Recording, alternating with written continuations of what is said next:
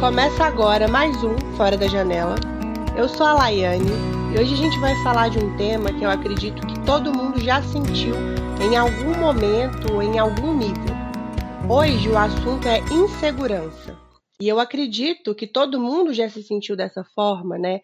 É aquela sensação de incapacidade, uma percepção que a gente tem de nós mesmos que nos faz questionar o que a gente é, nossas habilidades, um medo de não ser bom o suficiente. E isso acontece por vários motivos.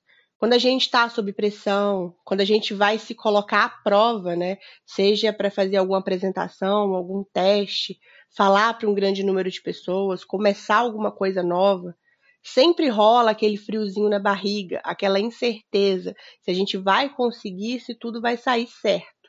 E tudo bem, isso acontece mesmo. O grande problema é quando a insegurança é uma sensação permanente que distorce a nossa visão sobre nós mesmos, ou que nos paralisa, né? Ou seja, acaba se tornando algo muito mais sério e difícil de lidar. E para a gente falar disso hoje, eu convidei a Marina Lemos, que é uma estudante de jornalismo. Eu queria te dar boas-vindas, Marina, e agradecer por você ter aceitado esse convite. Seja muito bem-vinda.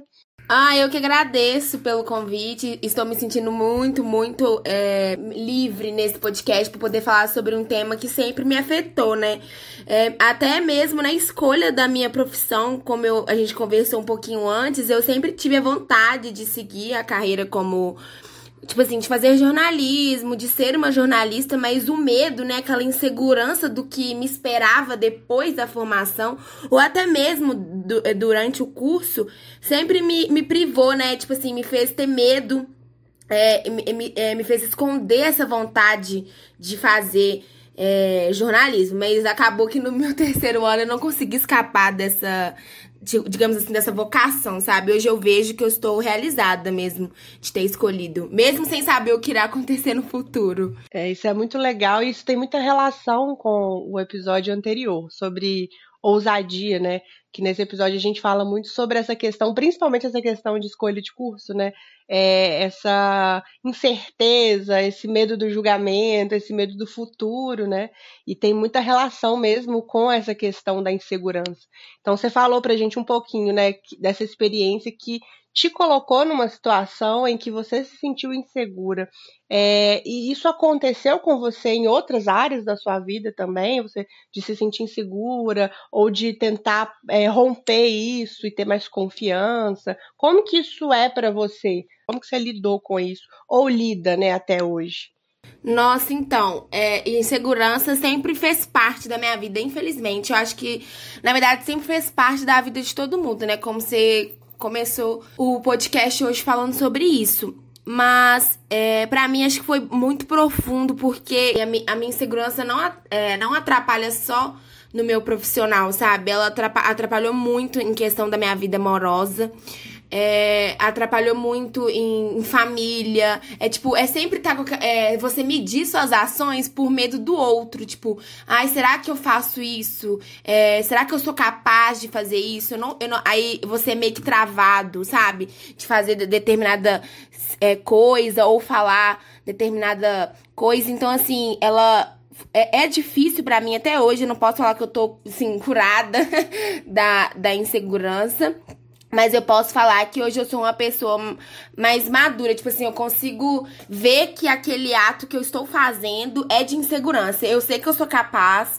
Eu sei que eu, eu, eu consigo fazer. Eu consigo escrever um texto, por exemplo, na faculdade, como eu tinha muita insegurança sobre isso. E hoje eu leio o texto e falo: não, tá bom, eu, eu consigo enviar pro professor, sabe? É coisas mínimas que você percebe que você tem essa, essa insegurança e aí você percebe o quanto é nocivo e, e um pouco problemático, sabe? Porque me atrapalhava em tudo. Tudo mesmo. E o bom é que atualmente também eu faço psicólogo, então ela tá me ajudando nesse processo. Então eu posso falar que eu estou lidando com a minha insegurança, é, fazendo terapia, porque foi bem difícil para mim é, perceber que eu tinha e era tão difícil eu poder parar e falar assim, nossa Marina, realmente você precisa tratar disso, porque tá, não tá te afetando apenas em um âmbito, estava me afetando em todos. É, eu sei, eu sei bem como que é essa sensação, assim, que você falou de pisar em ovos, né? De sempre duvidar do que a gente é, é de falar alguma coisa, ou de se expor, né? É, um exemplo que eu tenho para mim é justamente o Fora da Janela, né? De eu, de eu vir aqui e falar o que eu acho, falar o que eu penso. É, isso é um desafio, né? Eu sempre penso, nossa, alguém vai me julgar, alguém vai me criticar, né? E é um processo, como você falou, né? Tipo, é, eu já, já tive momentos muito piores em relação à insegurança e hoje eu já consigo é, pensar que a insegurança é uma coisa fora de mim, né? Porque às vezes a gente se enxerga com esse filtro né, da, da insegurança, a gente se enxerga se achando incapaz, mas na verdade a gente é, e esse filtro de insegurança que faz a gente travar e faz a gente paralisar.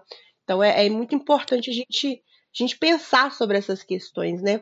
É, e eu acho que um outro ponto é que a insegurança, muito da insegurança tem relação com a comparação, né? Exatamente. A forma que a gente olha para o outro e olha para a gente. Então, principalmente numa era de Instagram, né, a vida de todo mundo é perfeita, todo mundo é bem resolvido, todo mundo é bem sucedido, é viajado, é feliz nos relacionamentos, né? E aquilo dá uma balançada, né? Quando a gente já tem aquela pontinha de insegurança, a gente pensa: poxa vida, eu não sou capaz de ter uma vida bacana, um relacionamento saudável, uhum. uma vida profissional bem sucedida, e a gente joga toda essa carga em cima de nós que se a gente não chegou lá ainda, é porque a gente não é capaz, né? Não dá conta, não consegue, não é bom bastante. E isso vai criando, é, eu acho que vai criando umas raízes, vai criando crenças na nossa mente que acabam moldando toda a nossa vida. Tipo assim, ah, se fulano teve coragem de sair de casa e morar fora, ele é muito corajoso e eu sou covarde. Ou então, se fulano passou no concurso, ele é muito inteligente, eu não sou, né? Isso é muito cruel, né? A gente se julga, se critica, Sim. a gente se cobra de um jeito que a gente nunca cobraria outra pessoa, né? Uhum, exatamente. E, e, falando em questão de rede social também, eu acho que, como a gente tá numa época de pandemia, isso ajudou muito na insegurança. Tipo assim, ajudou muito, porque a gente ficava 100% do tempo no celular, então a gente via as pessoas, ai, é, eu tô fazendo uma lipoled, eu tô fazendo uma harmonização facial, ai, eu botei cílios, aí eu é, fiz uma rinoplastia, e tipo assim, você parar pra pensar, é extremamente problemático essa, essa questão da gente sempre Sim. achar um defeito na gente. Isso também vem uma questão da sociedade com, com a mulher, né? Que ela tá, tem sempre que tá perfeita, tem sempre que tá bonita. Só que, tipo assim, a gente via as blogueiras, por exemplo. Elas estavam conseguindo fazer uma rotina de. Na minha visão, elas estavam conseguindo fazer uma rotina de dieta dentro de casa. Eu não consegui de jeito nenhum. Então, pra mim, era muito difícil uhum. lá. E, tipo assim, eu ficava, nossa, meu Deus do céu, vai todo mundo conseguir sair dessa pandemia magro e eu vou sair com, sei lá, 5 é. quilos a mais, uhum. sabe? Só que aí depois eu fui falando assim, nossa, eu vou ter que parar de seguir essa, essa blogueira porque eu acho que não tá me ajudando. Eu comecei a, a meio que a podar quem eu seguia no Instagram, porque eu tava sendo influenciada sem perceber, sabe? E igual você falou, a gente já tem aquela pontadinha de insegurança, sabe? Aquela, aquela coisa que já tá ali. Se a gente continuar nutrindo aquilo, vai acabar com a gente, sabe? Você, você realmente vai acabar indo para um consultório fazer uma rinoplastia sendo que você nem precisa, entendeu? Sim, exatamente. Não, esse, isso que eu ia falar, esse ponto, porque eu acho muito bizarro é que às vezes a gente nem quer aquilo, né? Isso acontece comigo em, alguma, em alguns âmbitos e eu preciso me vigiar, assim, às vezes. Porque às vezes eu tô olhando, assim, a vida de alguma pessoa e, e eu penso, nossa, olha como que essa pessoa cresceu profissionalmente, ela é diretora de uma empresa, né? E o que, que eu tô fazendo da minha vida? Ou então, assim, Sim. essa pessoa já, já se casou e ela vai ter um filho e eu tô solteira. E, e bate aquela insegurança de tipo assim, meu Deus, eu tô ficando para trás, eu não fiz nada da minha vida. Só que é, eu tenho que parar para pensar assim, eu, eu quero isso mesmo? Tipo, isso é minha meta? Que às vezes não é, né? E aí eu tenho que parar e me vigiar e falar assim: isso não é o meu objetivo. Eu tenho outros objetivos, eu, te, eu tô conquistando outras coisas que são importantes para mim, né? Eu tenho as minhas habilidades.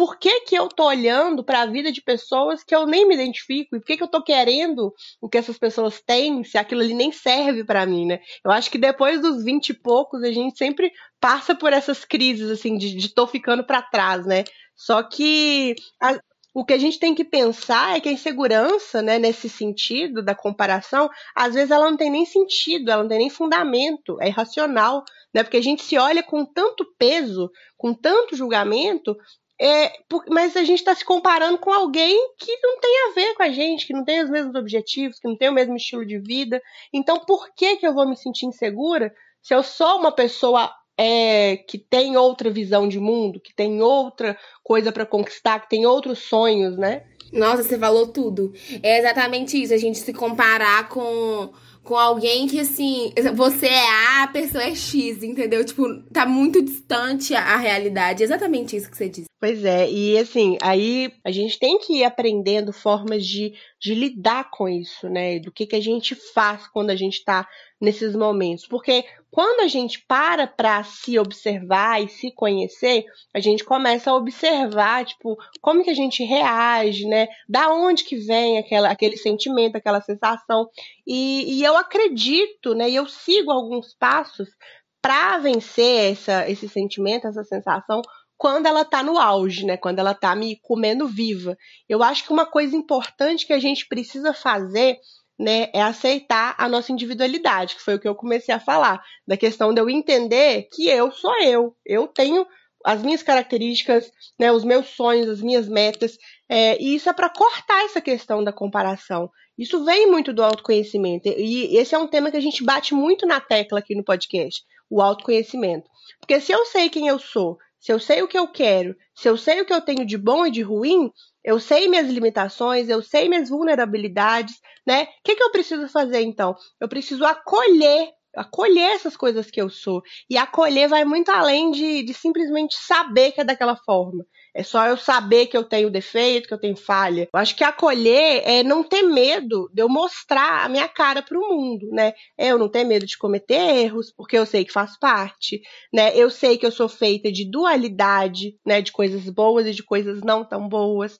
Quando eu acolho essas coisas, eu olho para dentro de mim, eu olho no olho daqueles dos monstrinhos que eu tenho ali dentro de mim, né? E, e, eu acho assim, se a gente ignora as nossas falhas, se a gente ignora os nossos defeitos, essas coisas crescem. E aí elas parecem ser muito piores do que elas são, né? E quando a gente olha para elas e vê que não é tão ruim assim, aí a gente já dá uma sossegada. Tipo, a gente vê que todo mundo tem um pouquinho disso, né? Sim. E, e eu acho legal perceber que que as outras pessoas também são assim, elas têm essas falhas, e isso é um movimento que eu acho que está começando a rolar na internet, que tem alguns blogueiros e blogueiras que são reais, né? Eles mostram a vida real, os perrengues, os defeitos, mostram tudo, porque a gente está cansado de perfeição.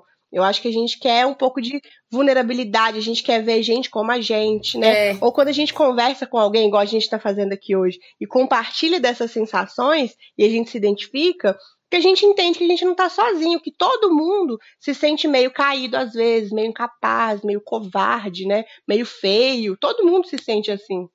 Eu acho que é exatamente isso, sabe? É, é tudo uma, uma questão de autoconhecimento. Não é fácil, sabe? É um, um processo extremamente doloroso você perceber que aquele negocinho que você faz, exatamente porque você faz e você é assim, entendeu? É, é difícil é, acolher os defeitos. É, é difícil também, às vezes, você acreditar nas qualidades. E, e sobre essa questão de blogueiros, é, de blogueiras, né, na verdade, que estão atualmente falando a verdade, sabe, mostrando o bruto, é, elas, elas que têm que ser seguidas, sabe? Elas que são, digamos assim, um pouco importante pra gente. Tipo assim, a gente tá conversando hoje sobre um, um assunto que nem muita gente talvez nem sabe que sente, numa mínima dúvida, ai, será que eu faço isso ou aquilo? Já é um pinguinho de segurança e a gente tá mostrando para as pessoas que isso ela sente, sabe? Você tem isso, você é um ser humano, somos todos iguais. Não é a, uma determinada pessoa na, na internet que é 100% feliz, sabe? É, naquela pessoa que 100% ama o corpo. A gente sempre acha, né? Que todo mundo tá, igual você disse, feliz, perfeito, vivendo uma vida assim que a gente, nossa, nunca vou ter essa vida. Eu estou, às vezes meu dia tá tão triste, aí você entra na internet, todo mundo feliz, você fala, nossa senhora, o que tá acontecendo comigo? Você já começa a achar problemas em você mesmo. Então aí que entra a questão da gente tentar nos conhecer, sabe? Tipo assim, não, hoje é meu dia de estar tá triste, eu tenho que aceitar isso. Eu sou assim, entendeu? é a questão do acolhimento. Acho que essa seria a nossa palavra de hoje. É, exatamente. E eu acho que uma outra coisa importante que também tem a ver com acolhimento, né? É, que é um outro passo que eu sigo nesses momentos, assim, é tentar me enxergar pelos olhos dos outros, mas não é qualquer outro, né? É importante a gente ter uma base ali de apoio, né? Família, parceiro, né? Ou amigos que falam pra gente o que a gente é lá na honestidade mesmo, né? Que quando a gente tá ali no meio da crise, sem conseguir se enxergar direito, ele olha para mim e me fala o que ele vê em mim, né? O que, por que, que ele me admira. E eu também tento fazer sempre o contrário, né? Quando algum amigo ou amiga chega em mim duvidando de si mesmo, né?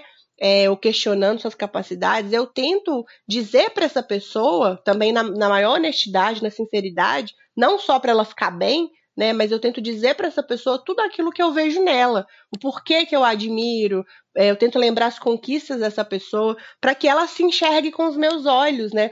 Porque, como eu falei, a insegurança ela é um filtro.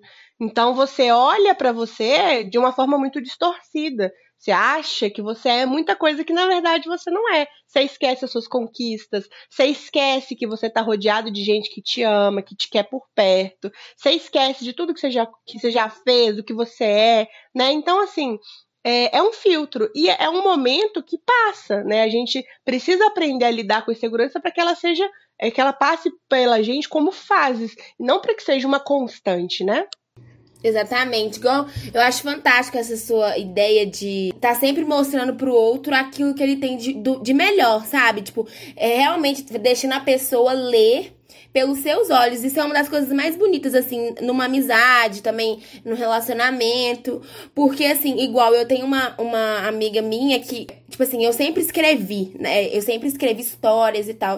E eu nunca publiquei na internet. E atualmente eu tô com um projeto chama Mais, Mais um Amor, que é um livro que fala sobre uma, uma menina negra é, é tipo assim, vai, no, no, meu livro vai ter um relacionamento racial. Vai ser um homem preto namorando uma menina preta. Porque a, antes eu, eu sempre lia livros e eu não via meninas pretas. Então eu ficava nessa questão de eu preciso fazer isso, sabe? Só que eu era muito insegura lá e pra poder tipo assim, mostrar pro mundo os meus textos, porque eu nunca achava eles bons o suficiente. Aí nas férias desse ano, do ano passado, né, em 2020, eu comecei o projeto, eu ainda tenho que continuar escrevendo, porque escrever um livro não é fácil, é extremamente difícil, achava que era uma coisa bem mais fácil.